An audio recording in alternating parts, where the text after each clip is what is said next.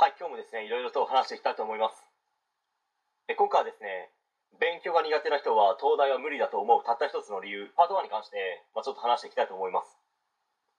よくですね、頭のいい人、高学歴の人たちが、勉強が苦手な人でも東大に合格することができるのか、みたいな話を YouTube 上で語っている動画をですね、見たことがある人もいるのではないでしょうか。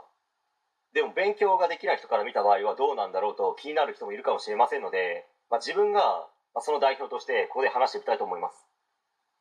まずですねタイトルにある話題に行く前にこれもよくテーマに上がると思うんですけど早慶文系なら勉強が苦手でもいけんじゃね？逆転合格できんじゃね？ワンチャンあんじゃね？とこれも、まあ、割とあるあるなのかでもその人がですねどのくらい勉強が苦手なのかにもよるので、まあ、結構ですね曖昧だったりすると思うんですよ。もともと記憶力はそれなりに高かったり言語能力は高いけど勉強してなくて、まあ、成績が悪かったとしてもですねそういった人は猛勉強すればですねものすごく成績が伸びるので、まあ、あまりですね参考にはならないのかなと、まあ、思ったりもします、まあ、そしてマーチにはですね誰もが合格することはできるのかというテーマも、まあ、よくやり玉に挙げられたりもしますけど、まあ、これは実際にですね自分が通っていた偏差値35から38の超進学校から2人合格していますので、まあ、これはすでにですね実証済みですね、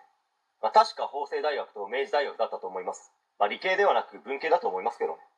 まあ、ちなみにですね現役で、まあ、中堅国立大学に合格した人も、まあ、過去には2人いますね、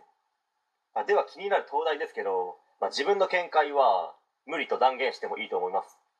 まあ、ドラゴン桜とかはですねあれはフィクションですので、まあ、現実社会ではほぼ無理ではなくて無理だと思います。偏差値30代から東大に合格したというストーリーもですねいくつかあると思いますけどあれは偏差値30代の高校に在籍していた人たちではないですよね。もともとのポテンシャルが高くて勉強に対する適性があったから東大の赤門をくぐれたのではないかと、まあ、個人的には思います、